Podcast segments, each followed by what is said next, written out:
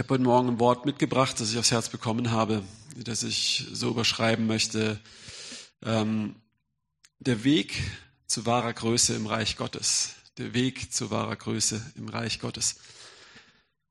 Und ich möchte starten mit einer Begebenheit aus der Bibel und die könnt ihr bitte hier in den Beamer werfen, denn ähm, es ist für mich einfacher, wenn ich es hier ablese, wie wenn ich ähm, immer nachschlage und habe hier eine andere Übersetzung wie ihr auf dem Bildschirm dann.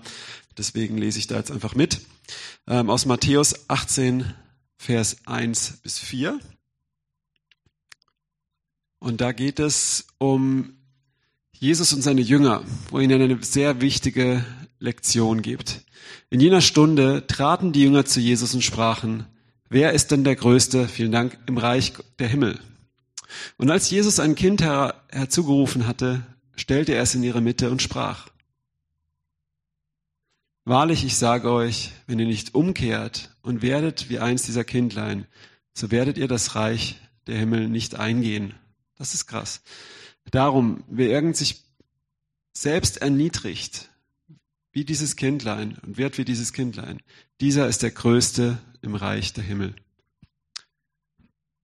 Also die Jünger haben wie allzu oft, das wird sehr, sehr häufig berichtet in den Evangelien, mal wieder so einen Streit oder so, haben in ihrem Herzen so das Verlangen, wie werde ich der Größte? Ja, der Petrus predigt gut, aber ich möchte noch mehr predigen. Der hat schon so und so viele getauft. Ich möchte noch mehr taufen. Oder der Johannes hängt immer an deiner Brust, aber ich möchte noch cooler sein. Ja. Und wie kann ich der Größte im Reich Gottes sein? Und auch wenn wir Jesus nachfolgen, ganz selbstlos, vielleicht kennst du Jesus noch gar nicht und Überall in der Welt wird auch immer gesagt, verwirkliche dich selber, ja, sei der Größte. Und wenn du merkst, der Titel dieser Predigt, ähm, der Weg zu wahrer Größe im Reich Gottes, es geht nicht darum, dass du wirklich groß bist, dass du der Größte bist oder größer bist wie andere. Es geht darum, dass Gott verherrlicht wird, weil er ist der Größte und dass wir uns demütigen dürfen wie ein kleines Kind. Dem ist es nämlich überhaupt nicht wichtig. Und ich liebe es bei meinen Kindern, die sind so ehrlich, wenn ich morgens aufstehe und ihnen einen Kuss gebe, sagen sie, Papa, du stinkst aus dem Mund. Um, ähm, und es verletzt mich überhaupt nicht. Ich muss immer lachen, weil sie haben ja recht, ne? Aber sie haben auch die Ehrlichkeit, mir das zu sagen. Und da ist so ein Vertrauen und das freut mich irgendwie, ne? Also, klar, dann putze ich mir die Zähne, aber, aber hier streiten die Jünger darüber, wer von ihnen der Größte ist, ne? Und wenn du Jesus noch nicht kennst und denkst vielleicht, hey, wie kann ich mich verwirklichen? Wie kann ich mich, ähm, wie kann ich in mein Potenzial, meine Träume kommen? Ich sag dir eins, Jesus ist nicht einer, der dir dabei hilft, so ein Motivationscoach, sondern er macht dich frei. Er rettet dein Leben vom Verderben, von diesem, von dieser Sklaverei. Und er gibt dir wahres Leben. Er gibt dir Freiheit davon, ja. Aber auch wenn du Jesus nachfolgst, kannst du manchmal, ähm, der Luther sagte mal, die alte Sau, das alte Leben kann manchmal schwimmen, wenn man es versucht, in der Taufe zu ersäufen. Und ähm, das ähm, Manchmal sind so manche Muster, selbst wenn du Jesus nachfolgst, die keimen dann wie so Unkraut wieder auf, ähm, auf eine fromme Weise. Und man denkt so, okay, ich möchte ja in meine Berufung kommen, in meinen Dienst kommen und wie komme ich da am größten rein und, und, und. Und im Epheserbrief steht interessanterweise, dass wir die Hoffnung seiner Berufung erkennen, nicht unsere eigenen. Also es geht echt um Jesus. Und die Jünger sind in diesem Film und sie, sie, Sie denken, wie, wer ist eigentlich der Größte? Ja, so sieht man, worum es ihnen geht. Und manchmal streiten sie sich auch an manchen Stellen. Jesus erkennt ihre Gedanken, ja. Und Jesus nimmt so dieses Kind, der sagt, wenn ihr nicht umkehrt und werdet wie diese Kinder, werdet ihr nicht in das Reich Gottes hineinkommen. Das war Vers 3. Ja, und ich möchte, dass du das einfach nochmal vor Augen führst. Wenn du nicht umkehrst und wirst wie ein Kind, kannst du nicht in das Reich Gottes hineinkommen. Das ist eine sehr ernste Aussage. Also Jesus gibt seinen Jüngern hier, die ihm schon nachfolgen, eine sehr ernste Warnung mit. Weil er sie auch liebt natürlich, ne? Und sie sind ja wie kleine Kinder, aber halt auf eine negative Weise. Und er holt so ein kleines Kind her, das so ein reines Herz hat. Und er sagt, wer sich demütigt und wird wie so ein Kind demütig, ja, so müsst ihr werden. Der ist der Größte im Reich Gottes. Und das ist ja krass. Also wenn du genau diese Stelle liest, dann wirst du sehen, dass Jesus sagt, wenn man nicht umkehrt und wird wie ein Kind, wie ist ein Kind demütig? Es guckt nicht auf sich selber, kann man nicht ins Reich Gottes hineinkommen. Das heißt, es ist eine Warnung auf dem Weg, den wir gehen, bis wir vor Jesus stehen, ist ein Widersacher und das sind Versuchungen, Hindernisse, die uns davon abbringen möchten. Und wir sind gerettet, wir sind auf diesen Weg gebracht, aber jemand möchte uns von diesem Weg auch wieder abbringen. Und wir haben alle Hilfe vom Himmel. Ich sage das immer wieder. Jesus ist für unsere Schuld gestorben. Er hat uns herausgezogen aus der Sklaverei der Sünde. Wir sind wie das Volk Israel, das aus Ägypten befreit wurde. Ähm, und das ist ein Geschenk der Gnade. Und jetzt sind wir, laufen wir durch das Meer wie durch die Taufe. Und jetzt laufen wir durch die Wüste. Und da gibt's Versuchungen. Da sind viele aus Unglauben gestrauchelt.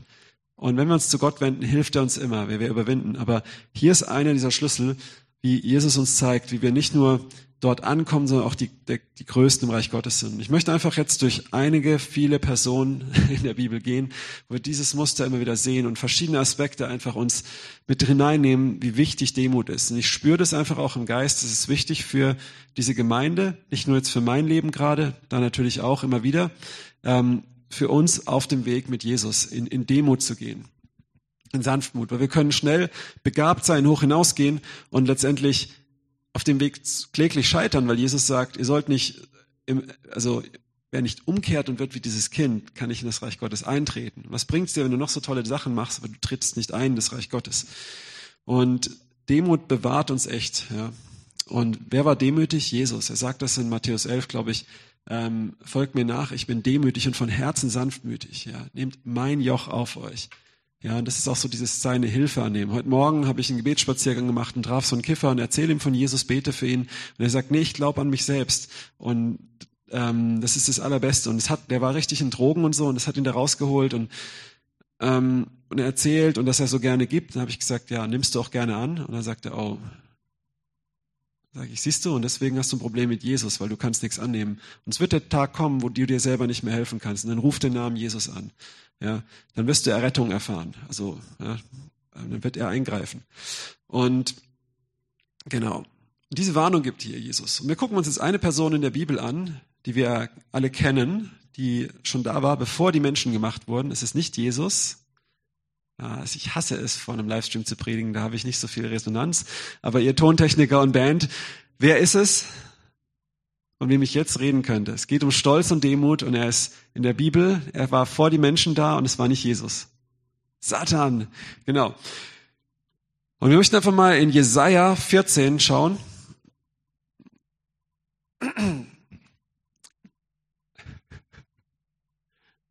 Da wird beschrieben, es geht um den König, ähm, ich glaube von Tyrus, und zwischendrin werden aber Sachen gesagt, die nicht auf den Mensch zuzuschreiben sind. Und viele, ähm, ja auch, auch Gelehrte sagen auch immer, beziehen diese Stelle auch tatsächlich auf Satan. Wir sehen auch, dass, dass auch Jesus sagt, Satan ist wie, er sah ihn wie ein Blitz vom Himmel fallen. Ja.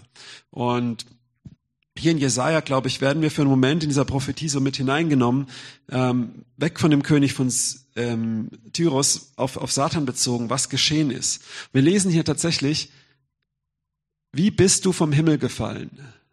Du Glanzstern, Sohn der Morgenröte, zur Erde gefallen, Überwältiger der Nationen. Ja, das trifft alles ziemlich auf Satan zu, ja, weil der König von Sidon, äh, Tyrus war nicht im Himmel. Ähm, und wir lesen, dass, dass er wie ein Blitz vom Himmel gefallen ist, sagt Jesus in Lukas 11. Und du sprachst in deinem Herzen, und jetzt kommt was sehr Interessantes, zum Himmel will ich hinaufsteigen, hoch über die Sterne Gottes, und die Sterne steht für die Engel, meinen Thron erheben und mich niedersetzen auf dem Versammlungsberg im äußersten Norden. Weiter. Und ich will hinauffahren auf die Wolkenhöhen und mich gleich machen dem Höchsten. Das sehen wir von vielen Menschen, auch ähm, in, ich glaube, Genesis 6 bei dem Turmbau zu Babel. Weil hier, glaube ich, spricht es echt auf diese Prophetie in das Herz Satans hinein, als er vom, vom Himmel gefallen ist, wie ein, wie ein Blitz. Wir lesen es auch in Offenbarung ähm, 12 und 13, dass da so ein Kampf war zwischen Michael und Satan und seinen Engeln. Warum ist da ein Kampf? Weil er wollte eine Revolte machen. Er, und du, du fragst dich, wie kann man so dumm sein und versuchen, Gott von seinem Thron zu stürzen und größer zu sein wie er? Aber was war der Grund dafür? Wenn du diese Stellen liest, ich will, ich will, ich will, kennen wir das?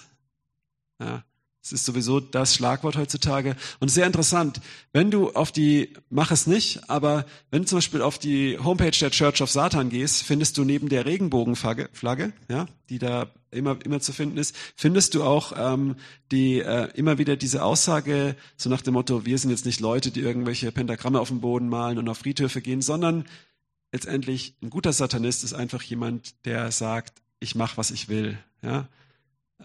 Und genau, mein Wille geschehe. Was hat Jesus gesagt? Dein Wille geschehe. Und die sagen, ey, unser, einer unserer größten Feiertage ist der Geburtstag, weil da geht's um mich. Ja. Und es ist nicht schlimm, jetzt, wenn du einfach einmal im Jahr dankbar bist, dass es dich gibt und das feierst. Aber die Frage ist hier die Haltung. Und das ist sehr interessant. Und hier sehen wir genau diese Haltung, weil das ist nämlich, haben die sehr gut erkannt, das ist die Haltung von Satan. Aber lass uns mal selber uns auch da immer prüfen, ist es unsere Haltung? Er, er sagt, ich will mich erhöhen. Ich will mich hochmachen. Ich will mich groß machen auf den höchsten Berg. Es bezieht sich auf die Assyrer, haben damals an diesen, an so einen Berg, Götterberg geglaubt. Äh, einmal da drauf und dann geht's aber der Bezug auch auf Gott, den höchsten. Ich will mich ihm gleich machen. Ich will so sein wie er. Ja, das war die Sünde Satans. Also mit anderen Worten, seine Sünde war das Gegenteil von Demut. Es war Stolz und aus Stolz kommt Überheblichkeit. Überheblichkeit heißt, ich bin stolz, ich bin so toll, ich möchte so toll sein. Und dann irgendwann kommt der Gedanke, und ich bin besser wie die anderen. Und das hat Satan gemacht. Wir wissen, was passiert ist. Er wurde auf die Erde geschleudert. Sein Zorn ist, ist groß, weil er weiß, er hat kurze Zeit. Liest, kannst du nachlesen in Offenbarung 12. Ähm, und genau auch ähm, 1. Petrus 5, dieser Löwe, der umhergeht und brüllt und sieht, wen er verschlingen kann. Und er möchte auch uns vom Weg abbringen. Und ich glaube, eines seiner, seiner Angriffe, seiner Waffen gegen die Gemeinde Jesu ist auch oft Stolz. Und die größte, der, der Weg, das zu umgehen, ist es diese Demut. Es ist ein echter Demut zu gehen, Jesus nachzufolgen, zu sein wie Jesus. Und Jesus sagt, wer sich nicht demütigt und wird wie ein kleines Kind, wer nicht umkehrt und wird wie ein kleines Kind, so demütig, kann nicht das Reich Gottes hineinkommen. Wir sehen es eine sehr ernste Sache. Und deswegen weist Jesus auch seine Jünger zurecht. Wir sehen es auch, dass der Petrus, ja, bevor Jesus verleugnet, sagt, wenn die dich alle verlassen werden, ich nicht weil er ist sehr von sich selbst überzeugt. Er kriegt eine Offenbarung von Gott, dass Jesus der Sohn Gottes ist. Im nächsten Vers kriegt er eine Offenbarung von Satan, wird dafür zurechtgewiesen. Und er bildet sich was darauf ein, ja, ähm, weil Jesus auch gesagt hat, du bist der Felsen, damit hat der Petrus nicht gemeint, sondern die Erkenntnis, die er hatte, dass Jesus der Sohn Gottes ist. Und er bildet sich darauf sehr viel ein und er sagt, die werden dich alle verlassen, aber ich nicht. Ja. Und hier sagt Jesus, der Satan wird dich sieben wie den Weizen. Der ist daran, dich zu prüfen. Das Tolle ist in dieser Geschichte, dass Jesus diese Schwachheit gebraucht, um ihn in Demut zu führen und in echte Abhängigkeit von ihm. Ähm, was ist wichtig, dass wir das auch lernen? Ich möchte jetzt einfach auf ein paar Leute aus der Bibel schauen. wir gehen da chronologisch vor, wo Satan es geschafft hat, teilweise sie davon abzubringen und auch eine Person, die es genau das Gegenteil gemacht hat. Genau. Lasst uns anfangen, ganz am Anfang der Bibel und in Genesis 4 gehen. Eine Geschichte von Kain und Abel. Man könnte eigentlich auch schon weiter zurückgehen auf den ähm, in Genesis 3, äh, wo der Sündenfall ist, wo die Schlange zu Eva sagt, ey Gott will euch nicht schützen, er will euch nur klein machen. Beiß doch da rein, isst die Frucht, komm die Erkenntnis und du wirst genauso sein wie Gott. Er lockt, er lockt sie so mit diesem Verlangen nach Größe, nach, nach sei doch genauso wie Gott. Ja, und so kam Sünde in die Welt. Aber wir gehen jetzt in Genesis 4 und da heißt es, aber auf Kain und auf seine Opfergabe blickte er nicht. Kain ergrimmte sehr und sein Antlitz senkte sich. Wir wollen jetzt auf Leute schauen, die es nicht sich mit Gott gemessen haben, sondern die sich angefangen haben. Und das ist eigentlich genauso schlimm. Das erste Gebot ist, liebe den Herrn, dein Gott, von ganzem Herzen, mit ganzer Seele, in aller deiner Kraft und im Verstand. Und das zweite Gebot, wo Jesus sagt, das ist genauso wichtig, deinen Nächsten wie dich selbst. Denn der Teufel kann Gott den Herrn nicht mehr angreifen, was macht er? Er nimmt sein Ebenbild. Ja? Der Teufel ist ein Ver Verkläger, der Verkläger der Brüder. Er macht, dass sein Ebenbild sich zerstört, dass wir uns zerstören. Und hier macht er das bei, bei, bei, bei Kain. Wir sehen, dass Kain, er hat ein Opfer gebracht von seinen Früchten seines Feldes und Abel, sein Bruder, hat ein Opfer gebracht von den Erstlingen seiner Schafe. Und Gott schaut auf das Opfer von Abel und auf das Opfer von Kain schaut er nicht. Und es löst im Herzen von keinem etwas aus. Ich bin nicht so gut, ich bin nicht so toll, ich will aber so toll sein. Und er fängt an, sich über seinen Bruder zu überheben. Und wir wissen, wo das alle hinführt. Machen wir den nächsten Satz. Und Jahwe oder Gott, der Herr, sprach zu Kain, warum bist du ergrimmt und warum hat sich dein Antlitz gesenkt? Ist es nicht so, dass es sich erhebt, wenn du wohltust und wenn du nicht wohltust, so lagert sich Sünde vor deiner Tür. Und dann wird dann, dann wird dir und nach dir wird sein ihr Verlangen, aber du wirst über sie herrschen oder über ihn steht hier, damit ist die Sünde gemeint. Ähm, Genau. Wir sehen hier, dass der, ähm, wir gehen noch weiter. Und kein sprach zu seinem Bruder Abel, nee, acht, ähm, genau. Und es geschah, als sie auf dem Feld waren, und er erhob sich kein wider seinen Bruder Abel und er schlug ihn. Und Gott sprach, wo ist dein Bruder Abel? Und er sprach, weiß ich nicht. Bin ich meines Bruders Hüter? Oder ich weiß es nicht. Bin ich meines Bruders Hüter? Wir sehen hier, wie, wie dieses, ich möchte groß sein, ich möchte auch beachtet sein. Und Gott guckt mir auf den. Und da ist dieser Stolz. Und es fängt an, diese Sünde von Satan und es fängt an und er fängt an, sich über seinen Bruder zu erheben oder minderwertig zu fühlen. Und er überhebt sich über ihn. Er sagt, so ein Idiot und der ist und Hass gärt in seinem Herzen auf. Gott möchte mit ihm reden, ihn zurechtweisen. Er macht das nicht. Er ist zu stolz dafür. Er möchte es mit sich selbst ausmachen.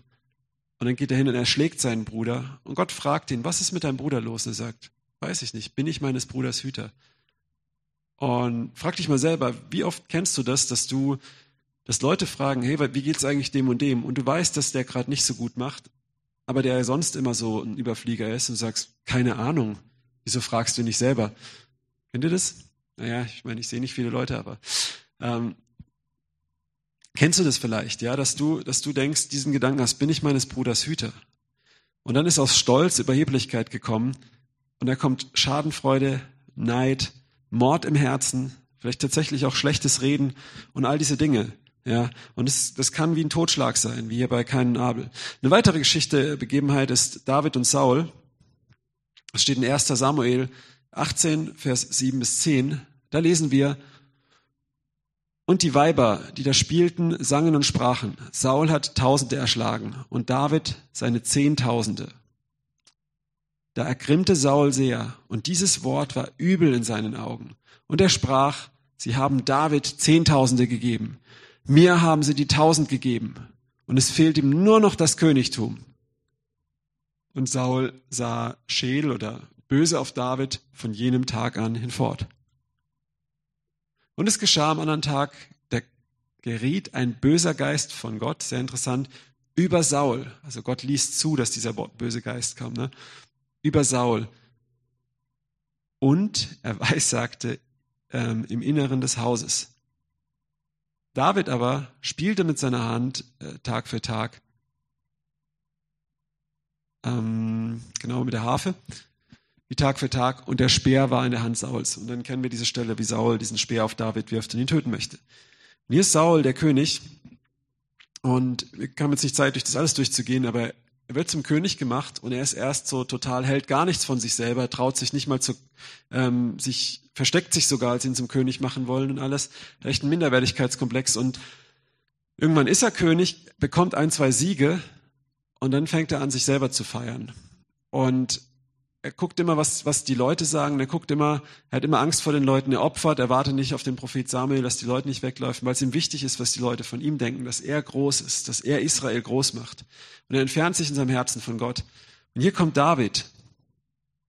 Es ist sehr tragisch, dass ähm, weil Saul Stolz in seinem Herzen hat und auch Menschenfurcht, was die Leute denken, das liegt sehr nah beieinander, sieht er David und er sieht das Lob, das er kriegt und er fängt an, ihn zu hassen.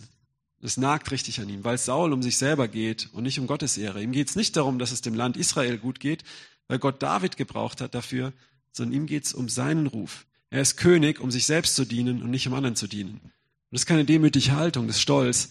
Und es bringt ihn zu Fall so sehr, dass er sich so versündigt und dass sogar ein böser Geist auf ihn kommt. Warum? Er wird stolz, wird überheblich, Hass kommt wird böse auf David und er öffnet sich, dieser böse Geist kommt und am Ende stirbt er. Ja, der Saul hat das Königtum verloren und Gott hat ihn verworfen und einen anderen erwählt. Aber Saul hätte trotzdem für sich und seine Nachkommenschaft anders handeln können und hätte sich freuen können, dass, dass Gott David gebraucht. Ähm, und hätte Gott ihn trotzdem noch in einer Weise gesegnet. Und wir sehen das an einem einen Nachkommen von Saul, der später noch am Tisch David sitzt. Und das hätte mit seiner ganzen Familie passieren können. Aber er ist, er ist stolz, er behebt sich und der Teufel hat ihn wumm vom Weg abgebracht. Und lass uns jetzt auf eine Person gucken, die eben nicht so ist. Ähm, und das finden wir im Neuen Testament, im Johannesevangelium Kapitel 3, Vers 26 bis 30. Da lesen wir von Johannes dem Täufer. Und sie kamen zu Johannes und sprachen zu ihm, Rabbi, der jenseits des Jordans bei dir war, dem du Zeugnis gegeben hast, siehe, der tauft und alle kommen zu ihm. Damit meinen sie Jesus. Johannes antwortet und sprach, ein Mensch kann nichts empfangen, es sei ihm denn aus dem Himmel gegeben. Ihr selbst gebt mir Zeugnis, dass ich sagte, ich bin nicht der Christus, sondern dass ich von ihm hergesandt bin, vor ihm hergesandt bin. Der die Braut hat, ist der Bräutigam. Der Freund des Bräutigams aber, der da steht und ihn hört, ist hocherfreut über die Stimme des Bräutigams. Diese meine Freude ist nun erfüllt. Er muss wachsen, ich aber abnehmen. Das ist ein guter Vers, wenn du eine Diät machst, aber hier bezieht es sich auf, es ist sehr krass, ja. Johannes der Täufer ist da, macht seinen Dienst, alle Leute kommen zu ihm und dann kommen seine Jünger zu ihm und sagen, hey, da ist dieser Jesus. Und inzwischen tauft er mehr Leute wie du. Möchtest du nicht mal was dagegen unternehmen, ne? Und wir lesen von Johannes, dass er, dass er dann reagiert und sagt, hey, genau dafür bin ich doch gekommen. Ich bin doch total froh, dass sein Königreich wächst. Ich bin doch da, um ihm zu dienen. Meine Freude ist erfüllt. Ich habe meine Mission gemacht. Wunderbar, ja. Das ist nicht mein Auftrag, dass ich die Leute habe. Ich soll sie nur zu ihm hinführen. Er hat diesen Auftrag, ich habe diesen Auftrag, ich habe meinen erfüllt. Das ist wunderbar. Und er sagt, ein Mensch kann sich sowieso nichts von sich selbst ausnehmen. Er hat es verstanden, dass es nicht um ihn geht. Er ist demütig. Und an einer anderen Stelle lesen wir, dass Jesus sagt über Johannes den Täufer, dass er der größte von allen Propheten und der größte von einer Frau geborenen war. Ja. Und der kleinste im Reich Gottes ist größer wie er. Aber wirklich so rein menschlich betrachtet ist Johannes der Täufer nach den Worten Jesu der größte unter allen Menschen, unter allen Propheten, weil er diese, diese krasse Demut hatte weil dieses Verständnis hatte. Und das ist, das ist ziemlich krass. Und weil er ihm den Weg bereitet. Weil er auch nicht ihm im Weg stand, sondern diese Demut hatte, ihm den Weg zu bereiten, seinen Auftrag zu erfüllen. Und das ist super wichtig, dass wir, ähm, dass wir gucken, wie Jesus nachfolgen. Wenn ins Reich Gottes rein möchtest, das, da geht es nicht mehr um Vergleichen mit anderen. Da geht es darum, dass du zuerst nach dem Reich Gottes trachtest. Und auch in unserer Gemeinde, in unserer Familie, da haben wir verschiedene Leute, verschiedene Gaben, verschiedene Ausrichtungen. Manchmal redet man mehr, manchmal redet man weniger. Und manchmal kommt dann im Kopf was auf, der macht es so, der macht es so und der versteht mich nicht und der denkt bestimmt so und das und das und das. Der eine fühlt sich abgelehnt, der andere beneidet es, der andere findet das nicht gut und und und. Und es nicht zu vergleichen, sondern sagen, hey, lasst uns nach dem Reich Gottes trachten. Paulus sagt, freut euch mit den Freunden und weint mit den Weinenden. Ja, diese Haltung zu haben, wo es nicht mehr um mich geht, sondern ums Königreich Gottes. Ähm, weißt du was? Das macht, das erfüllt dich sehr. Das macht dich sehr glücklich. Und weißt du auch, was noch passiert? Das Potenzial, das du hast, kommt dadurch auch wirklich voll zur Geltung. Das kommt raus. Und da wollen wir jetzt in den nächsten Punkt gehen. Ähm, das war der erste Punkt, dass wir uns dass es wichtig ist, in dieser Demo zu bleiben und uns nicht zu vergleichen, dass wir so sind wie Johannes der Täufer, nicht wie Kain oder Saul, ja, weil das kann uns wirklich wegreißen. Wenn wir anfangen, uns zu vergleichen, minderwertig zu werden und ähm, in diesen Stolz zu kommen, das kann uns, das kann uns wirklich wegreißen vom Weg. Ähm, wir lesen von Johannes, dass er der Größte war. Wir lesen von diesem kleinen Kind, dass es das so jemand das Größte im Reich Gottes ist. Wir wollen unseren Weg vollenden und wir wollen, dass das Reich Gottes wächst und Kraft kriegt. Wir wollen, dass das Reich Gottes auf dieser Welt ausbreitet. Und es ist kein politisches Reich, es ist der Heilige Geist in uns, der Menschen, der in Menschen reinkommt, sie aus der Finsternis herausbringt, aus dieser Getrenntheit von Gott, die durch den Sündenfall kam, die Gott nicht kennen, die nicht Kinder Gottes sind. Sie sind Geschöpfe Gottes, gemacht für die Kindschaft, haben sie verloren durch den Sündenfall, leben in Sünde. Und Jesus kommt mit dem Evangelium und wir nehmen es auf. Der Heilige Geist kommt in dein Leben und macht aus dir eine neue Schöpfung. Ähm, das ist das Reich Gottes. Und das wollen wir, dass es sich ausbreitet und dass es auch wächst und nicht wieder eingerissen wird und zurückgedrängt wird. Ja. Und da geht es nicht, nicht um mich, sondern um ihn. Und das Tolle ist, dass wir aber wie Johannes der Täufer, wenn, wenn wir zurücktreten können, er sagt, ich habe Freude in mir und dass du echte Freude hast. Die Freude ist nicht, wenn du dieses Ziel erreichst, das ja auch die Gesellschaft und der Teufel vorhält, wie diese Karotte mit der Angel vorm Esel, die sagt, verwirkliche dich selber, sei der Größte, die Freude ist da, wenn du davon frei bist, wenn du anderen zugucken kannst und dich freuen kannst mit ihnen. Dann ist da echte Freude, ja. dann lässt dich das auch kalt, wenn dir einer blöd kommt oder das oder das, weil es deinen Stolz nicht ankratzt. Dann kannst du mit Demut und Sanftmut reagieren, so wie Jesus, ja, der, wie Tabea vorhin gesagt hat, vom Hohen Rat geschwiegen hat, ja, und nicht sich verteidigt hat, ja. Das ist krass. Das ist wirklich krass. Jetzt wollen wir, wollen wir einen Schritt weitergehen und auf eine Begebenheit der Bibel schauen, einfach sehen, wie, wie, wie wir das Ganze positiv ähm, damit umgehen können. Die haben es nicht so ganz geschafft, aber daraus hat sich was Gutes entwickelt oder das zeigt, was eigentlich Gottes Plan für uns ist, wenn wir in Demut leben, was so der Ausweg, die Lösung ist. Ähm, ich löse das gleich auf. Aber lasst uns erstmal in die Apostelgeschichte schauen. Apostelgeschichte 15, Verse 37 bis 39. Lesen wir was sehr Interessantes. Da sind zwei Männer Gottes, Apostel Paulus und der Barnabas, auch ein Apostel. Und beide reisen zusammen, machen Missionsreisen und erleben richtig viele Dinge zusammen. Ab Apostelgeschichte 13 geht da den voll der Punk ab und gründen Gemeinden und ähm, legen Leuten die Hände auf und ähm, also richtig, richtig stark. Werden fast gesteinigt oder werden gesteinigt und ähm, treiben Dämonen aus. Also richtig, richtig cool. Und dann hat der Paulus einen Eindruck, was zu tun. Ähm, Moment mal, den Vers davor, haben wir den auch noch? Ja, passt schon. Lass, lass mal den Vers. Ähm, dann hat der Paulus die Idee, lass uns wieder zurückgehen und die und die Gemeinden besuchen und schauen, wie es ihnen geht und stärken. Und dann heißt es, Barnabas aber war gesonnen, auch Johannes, genannt Markus, mitzunehmen.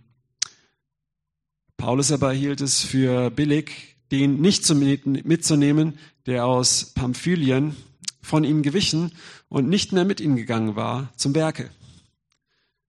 Es entstand nun eine Erbitterung oder ein heftiger Streit in manchen Übersetzungen, so dass sie sich voneinander trennten und dass Barnabas den Markus mitnahm nach Zypern und nach Zypern segelte und Paulus dann woanders hinging und das gemacht hat. Ich glaube, er hat sich dann den Silas mitgenommen und Silvanus, Silas, dieselbe Person. Und hier sehen wir erstmal ein bisschen das Negativbeispiel. Die beiden haben, glaube ich, jetzt nicht das Problem mit Stolz, darum geht es erstmal nicht, sondern ich möchte auf einen anderen Punkt hinaus. Ähm, die beiden sind sehr unterschiedlich. Der Paulus ist so der Klassiker, Apostel, Apostel, Prophet, Evangelist, Gemeindegründer, der sieht so die Sache, wumm, der geht wohin, gründet eine Gemeinde, will sich von den Leuten losreißen und schnell weg, weggehen. Auf dem Rückweg will er nicht nach Ephesus, sondern vorbeisegeln, dass er da nicht so viel Zeit verbringt und alles. Ne? Ähm, und und ist auch, auch, auch sehr direkt. Und der Barnabas, das ist so auch ein Apostel, aber der hat mehr so dieses Herz von einem Hirten. Weil das war auch der Erste, der sich überhaupt mit dem Paulus abgegeben hat. Die anderen haben ihn erstmal nicht vertraut. Die dachten, ja, der will uns eh nur austricksen und töten, als er Christ wurde, Paulus. Ne, der war ja Christenverfolger. Und als er sich dann bekehrt hatte und Jesus ihm erschienen ist, ähm, wollte sich der Gemeinde anschließen. Und keiner wollte das erst, außer Barnabas. Der nahm ihn auf und führte ihn dann zu den Aposteln sieht man so, dieser Barnabas, der, der sieht so das Gute der Menschen, der bleibt an den Leuten dran, auch wenn sie es nicht gleich kapieren und ähm, investiert. Und genauso war das auch mit diesem Johannes Markus, den der Barnabas mitgeschleppt hat. Es war halt so einer, der war ein bisschen zimperlich und dem war das vielleicht zu viele Schiffsreisen oder zu viele Schläge, keine Ahnung, und der hat sich dann wieder abgeseilt. Und der Paulus sagt so ein, ich sag's mal auf Deutsch, so, so einen können wir nicht brauchen, so ein Weichei, ne? ähm, der hält uns nur auf, sind Klotz am Bein. Und der Barnabas sagt, nein, ich sehe das Potenzial in ihm, wir nehmen ihn mit und das und jenes. Und du siehst hier diese Unterschiedlichkeit. Ne?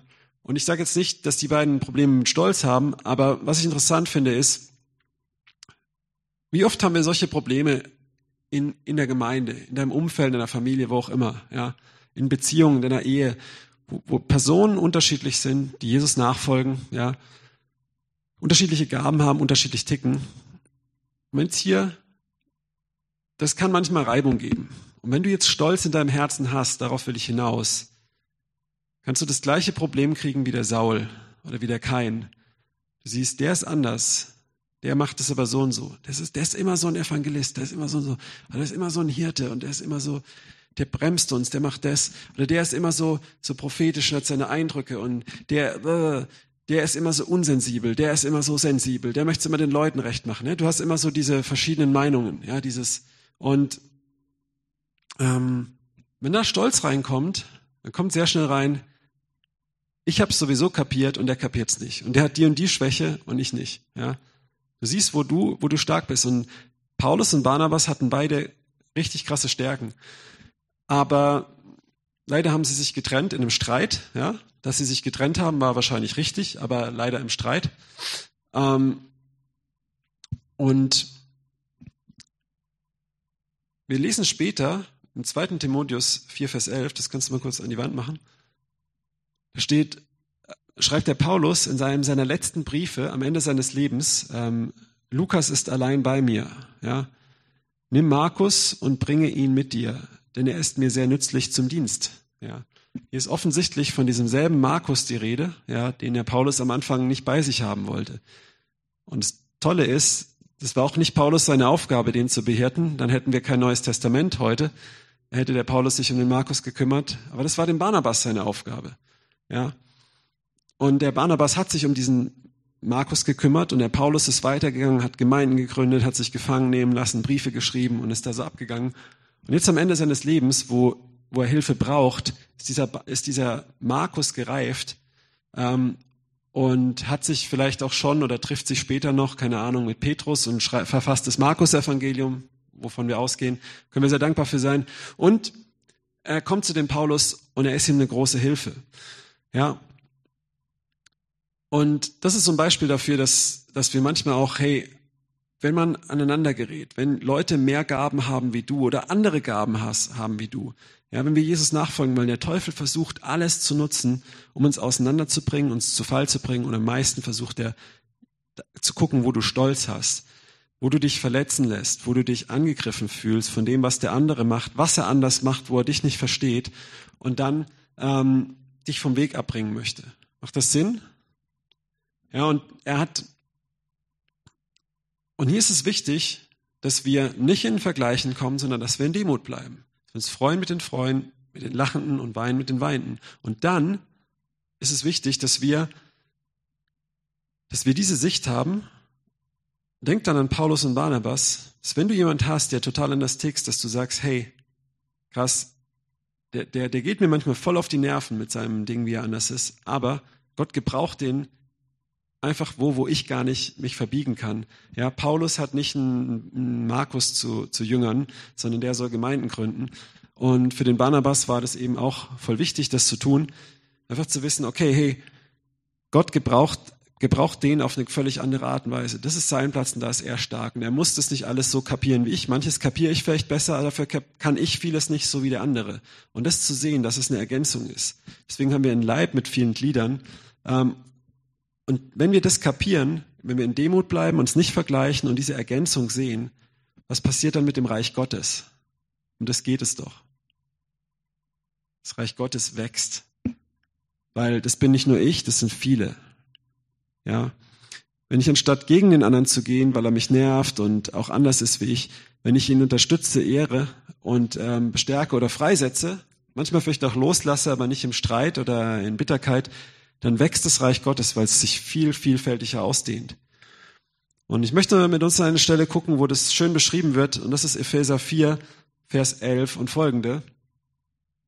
Da sagt der Paulus eben ähm, was über die Gemeinde. Können wir mal das haben als Folie? Epheser 4, Vers 11 bis 15. Ähm, der Vers 11 fehlt noch. Genau, danke.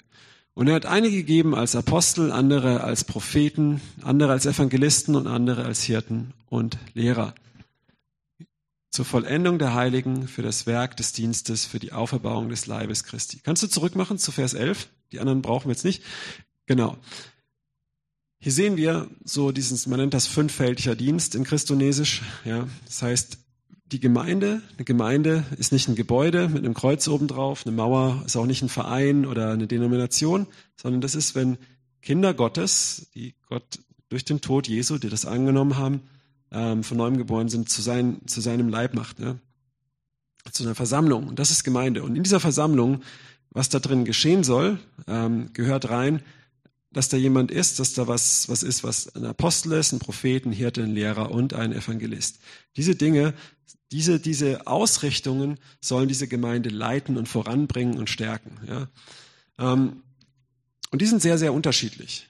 Ja. Und wenn ein Hirte, so ganz kurz, ne, der Hirte, der guckt nach den einzelnen Leuten, Wer das noch nicht weiß, der guckt, dass es ihnen gut geht, dass da gesunde Beziehungen sind. Der Evangelist guckt, dass neue dazukommen. Wenn sie dann da sind, dann guckt er wieder nach neuen und lässt die da, okay, ihr seid jetzt hier, alles klar, ich gehe wieder raus und suche neue. Der Prophet, der sagt, was spricht Gott, was sagt Gott jetzt und ist oft auf der Suche nach dem, was Gott sagt und redet und hört Dinge von Gott, tut Handlungen, die nicht jeder nachvollzieht, die aber richtungsweisend sind. Wo geht's hin ein Stück weit?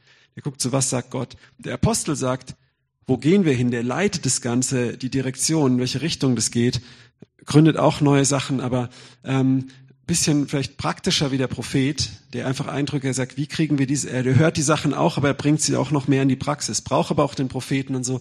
Und ähm, wen haben wir jetzt vergessen? Der Lehrer, der, der, der guckt, okay, wie kann man die Gemeinde unterweisen mit, mit der Bibel, dass sie wachsen, dass sie gesund wachsen, ja. Und das sind sehr unterschiedliche Gaben. Und ähm, da gibt es immer auch so krasse Gegensätze. Zum Beispiel Hirte und Hirte, der ist totaler Gegensatz zu dem Apostel und zu dem Evangelisten. Die wollen immer expandieren und Neues bringen und die Hirten sagen immer, ja, aber wir müssen ja die ganzen Leute ums kümmern und so, ne? Und die können sich übereinander aufregen, das ist so der Klassiker und die sagen, ja, ihr seid so äh, so Couch Potatoes, ihr Hirten und ihr dreht euch nur um euch selber und die anderen sagen, ja, und ihr seid so oberflächlich und das wächst nicht gesund und hin und her. Aber eigentlich ist es total wichtig, dass die zusammengehen und sagen, boah, ich pack das nicht so auf die Straße zu gehen oder neue Gemeinden zu gründen und sowas, aber ich möchte dir helfen, die anderen Leute, die Leute, die du anbringst, ähm, in eine Reife zu finden, zu führen, mich um die zu kümmern. Ja, und genauso der andere zu sagen, hey, ähm, ich hab, ich, ich bin nicht so der Beziehungstyp, aber ich habe es auf dem Herzen, dass die Menschen gerettet werden, dass da was entsteht. Kannst du mir helfen, mich um die Leute zu kümmern? Genauso der Prophet und der Lehrer, das sind auch die totalen Gegensätze. Der Prophet ist super cool, der Lehrer, ja, der fühlt sich auch immer sehr gut, weil er vorne stehen darf. Aber das Problem ist natürlich, ne, ähm, der Prophet sagt das und das und das und der Lehrer sagt, nee, aber das steht so nicht in der Bibel, das gab's noch nie, wie du da rumtanzt, das kann ich nirgends in der Bibel sehen. Und da können die sich voll ausbremsen und sich voll übereinander aufregen. Und das siehst du auch leider, wenn du auf YouTube guckst, da siehst du Leute, die nur die Bibel haben und Bibellehrer sind und die sagen, ja, das ist nicht von Gott, das ist alles vom Teufel, weil es und da hast du wieder Leute, die haben voll die krassen Offenbarungen und sehen irgendwelche Dinge. Aber manchmal fragst du dich auch, okay, ja, also so du, du hast diese Spannung, anstatt dass es zusammengeht und, und sich ergänzt und natürlich auch korrigiert und diese krassen prophetischen Sachen einfach gut einordnet und verständlich auch zu den Leuten bringt, was der Lehrer dann machen kann. Ne? Und das ist wichtig. Aber oft bringt der Teufel hier auch Stolz rein. Hey, du bist viel besser wie der andere. Ja, das, was du machst, der andere, guck mal diesen Idioten an, was der macht, da, da, da. Und der regt dich dann auch auf, weil er so anders ist. Und du, du wirst stolz und, ja, und überhebst dich und das ist sehr schlecht. Und so möchte der Feind dich vom Weg abbringen. Und Jesus möchte, dass du in Demut gehst, dass du dich nicht vergleichst und dass du diese Ergänzung siehst. Weil was passiert dann, wenn du stolz bist, wenn du denkst, es geht nur um dich als toller Lehrer oder als toller Hirte, ja, ähm, dann, dann machst du die Gemeinde kaputt dann machst du den Leib Jesu kaputt. Wenn du wo bist und sagst, ja, hier ist es ja überhaupt nicht evangelistisch genug, ist alles schlecht hier. Ja, oder ich bin hier der einzigste Evangelist, ihr seid alle dumm. Oder umgekehrt, wenn du sagst, ja, hier bei euch im CZK ist alles nur so evangelistisch, hier gibt's gar keine Hirten, es ist gar keine Beziehung da. Dann machst du es kaputt. Statt zu sagen, hey, hier, ich, ich möchte mich, ähm, boah, nicht zu sagen, oh, ich muss jetzt so sein wie die anderen ich schaff's nicht, deswegen sind die alle blöd, sondern zu sagen, hey, ich bringe mich mit dem ein. Ich, ich feiere das, dass ihr so seid, aber ihr habt ich habe auch das, was ihr nicht habt, und das möchte ich dazugeben. Und ihr habt das, was ich nicht habe, und davon möchte ich was lernen oder zumindest froh sein, dass es andere machen ähm, und ich dazu was beitragen kann. Und dann wächst der Leib. Das ist, was hier in Epheser 4 steht. Dann wächst der Leib. Und ganz ehrlich, das spreche ich gerade aus meinem eigenen Leben, wo ich ganz oft immer wieder mit Sachen zusammenkam, mit anderen Begabungen und Dingen, wo ich als echt genervt war und irgendwann gemerkt habe, boah krass, ja, ich bin in viele Teams reingekommen, auf Missionsreisen und, und, und, wo die Leute so unterschiedlich waren und vieles mich so getriggert hat, mir so auf den Keks ging und ich irgendwann gemerkt habe, krass, aber genau die Dinge, die mich so bei den Leuten nerven, die haben die, die ich nicht habe und Gott möchte es auch gebrauchen. Und ich kann sie aber auch mal zurechtweisen und ergänzen und ihnen helfen, ja. Und es war dann am Ende ein super cooles Team. Menschen wurden erreicht auf diesen Missionsreisen. Das war richtig stark ähm, in verschiedensten Ländern. Ähm, und Markus Rose, der uns mentort, hat immer gesagt, die Teams, die sich am Anfang am meisten streiten, sind am Ende die besten Teams, die am chaotischsten sind, wenn die sich zusammenraufen. Weil das ist Reich Gottes, ja. Ähm, das ist, äh, in, aber dafür braucht es Demut. Und ich hoffe, jetzt schließt sich so der Kreis, äh, was ich alles sage, wo, ne, was das miteinander zu tun hat. Und wir lesen in Philippa 2, das können wir auch mal kurz an die Wand machen, Vers 3. Ähm, Vers 3 und äh, 4. Tut nichts aus Parteisucht oder eitelem Ruhm, sondern in Demut. Achte einer den anderen höher als sich selbst. Ja. Und wir kennen diesen Vers vielleicht auch schon lange Zeit, aber ich möchte uns einfach wieder daran erinnern, darin zu wandeln. Auch mich selber immer wieder.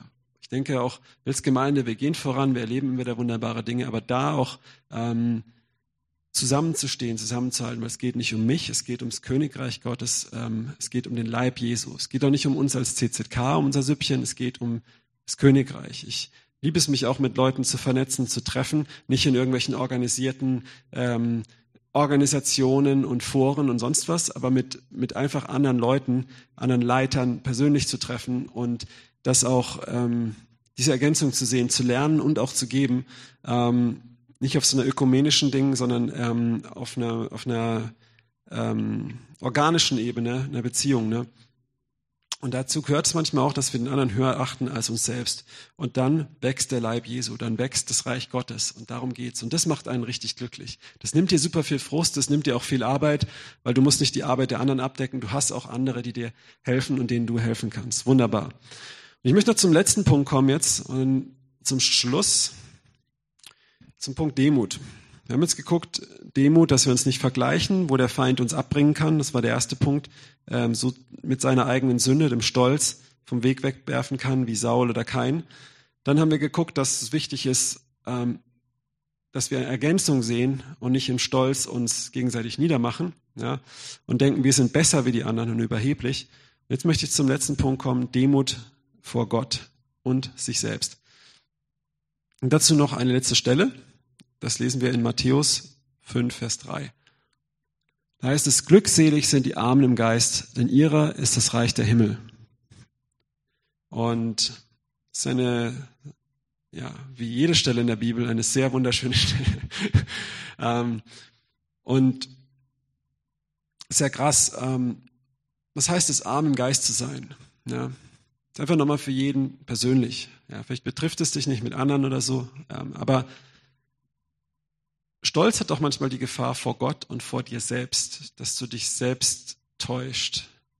Vielleicht klappt gerade bei dir alles gut und super gut, aber das sind Dinge in deinem Leben, die siehst du gar nicht.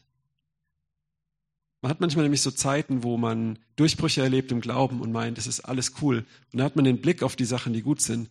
Aber wir haben immer noch Päckchen. Wir sind auf dem Weg der Heiligung. Ne? Und irgendwann kommen wir vor Jesus an und sind immer noch nicht heilig. Aber wenn wir ihn dann sehen, werden wir sein wie er. Also wir sind heilig durch das Blut Jesu. Er hat uns gerecht gemacht, aber wir wandeln noch nicht da drin. Das meine ich. Ne? Und aber unsere Identität ist das. Aber wir sind immer noch auf dem Weg, mehr und mehr darin zu wandeln. Ja? Und das Krasse ist, wenn du demütig bist, dann kann Gott dir helfen, dann kann Gott diese Heiligkeit in dir voranbringen. Dann kann er in dir voranbringen, dass du mehr und mehr ähnlich auch wandelst, würdig deiner Berufung. Ja. Wenn du aber stolz bist, wenn du das immer auf deine Erfolge guckst, ist es sehr gefährlich, weil hast du viele Blindspots, viele Stellen, die du gar nicht siehst, wo du sehr angreifbar bist. Und die er liebt, die weist er zurecht. Ja. Wir haben das ähm, neulich in einer Gruppe gelesen, Jesaja 59, da heißt es, ähm, mein Arm ist nicht zu kurz zu retten, aber eure Sünden trennen euch von mir. Ja? Und Gott möchte das nicht. Er möchte nicht, dass da manchmal Dinge stehen, die, wo er, wo er dein Gebet hören möchte, aber das sind Dinge. Und das lesen wir im zweiten Petrusbrief, dass wenn wir unsere Frauen zum Beispiel nicht gut behandeln, dass es unsere Gebete hindert. Da gibt es diese Dimension auch. Es ist nicht immer Sünde, aber es gibt es. Und Gott möchte uns da hinführen. Und manchmal hast du Zeiten und Phasen, wo du vieles ziemlich vergeigst, aber du hast den, die Demut und den Mut, du bist nicht zu stolz, trotzdem zu Gott zu kommen und Buße zu tun. Einfach zu ihm zu kommen sagen, ich hab's vergeigt, ich hab's nicht verdient zu kommen, aber ich komme, Papa. Ich habe alles falsch gemacht. Und das ist, kostet dich Demut, ja. Und das Tolle ist, es macht demütig. Du erkennst mal wieder, dass du es nicht bringst. Und dann bist du arm im Geist. Und was, was lesen wir hier? Was ist mit den Armen im Geist? Denen gehört das Himmelreich. Weil ganz ehrlich, gerecht macht dich nur Jesus. Heilig macht dich nur Jesus.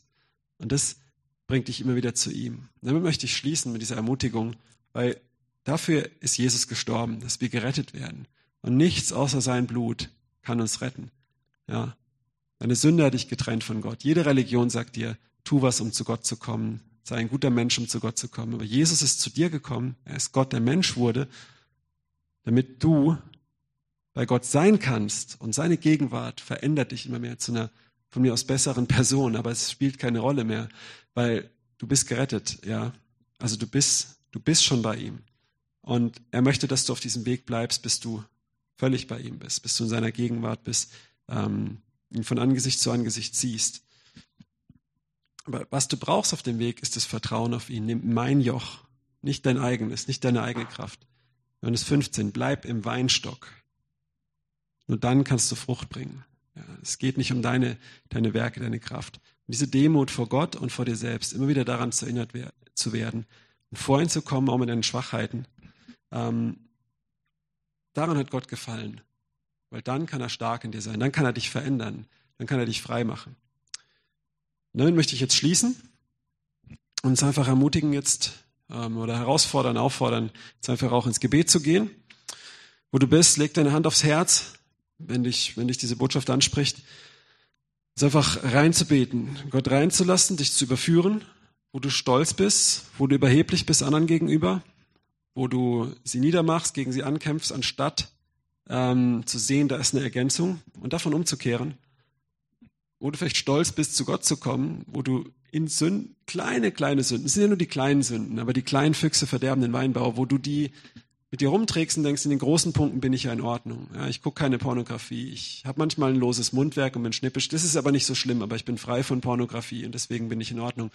Und das ist gefährlich, ja, das ist auch Stolz und dann zu Gott kommst und dein, dein großes Mundwerk auch vor Gott hinlegst. Das muss ich oft machen. Und ähm, einfach auch da demütig zu werden, ihn, dich demütig, Demut zu lehren und äh, stark zu sein in dir. Lass uns beten. Herr Jesus, wir kommen jetzt vor dich als dein Volk, als, deine, als, dein, als dein Leib, als deine Kinder. Und ich bete jetzt, Heiliger Geist, dass wo jetzt jeder sitzt, ähm, ja, ähm, dass du jetzt kommst mit deinem Geist und Überführung schenkst, dass du jetzt kommst und Demut schenkst, dass du uns Demut lehrst, dass du uns dein Joch tragen lässt, Herr Jesus. Wir danke, dass du das Joch der Knechtschaft der Sünde zerschlagen hast und dass du uns dein Joch gibst. Das ist nicht so eine Hilfe, leichter, also nicht ein Joch, das uns knechtet, sondern ein Tragejoch, das uns hilft, die Arbeit abzunehmen. Dass wir zusammen mit dir im Joch sind, wie diese Ochsen, die zusammengehen im Joch, damit ihre, ihre Last leichter zu, zu ziehen ist und nicht dieses Joch, ähm, wo man so ähm, wie im Stock hängt, sondern ja wirklich, und das nehmen wir an jetzt. Und ich bete jetzt, komm Heiliger Geist und führ uns zurück zu Jesus, führ uns zurück zu den Füßen Jesu, führ uns zurück in diese Demut. Und da, wo zeig jetzt einfach, wo wir uns verglichen haben mit Leuten, wo wir sie gerichtet haben, wo wir zu, ähm, wo wir ähm, uns überhoben haben, wo wir herabgeschaut haben, wo wir Leute nicht angenommen haben, wo wir Leute ähm, beneidet haben, wo wir Leute ausgebremst haben, weil wir denken, wir müssen es jetzt äh, so und so was denen sagen. Ne? Und Zurechtweisung ist wichtig, aber wo das aus einer Haltung kam von, von ähm, von, von Überheblichkeit, von Stolz und eigentlich auch Minderwertigkeit her. Ich bete jetzt, dass du reinkommst, Heiliger Geist, dass du unser Herz heilst, jeden Mangel ausfüllst. Wir kehren um zu dir, Herr Jesus. Wir kehren um zu dir. Und sprich mir jetzt einfach nach. Ich kehre um von Stolz, von Überheblichkeit, vom Vergleichen. Ich kehre um zu dir, Jesus. Von allem, wo es um mich ging.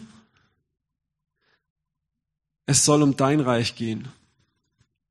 Ich entscheide mich neu, den anderen höher zu achten als mich selbst. Mein Kreuz zu nehmen und dir nachzufolgen.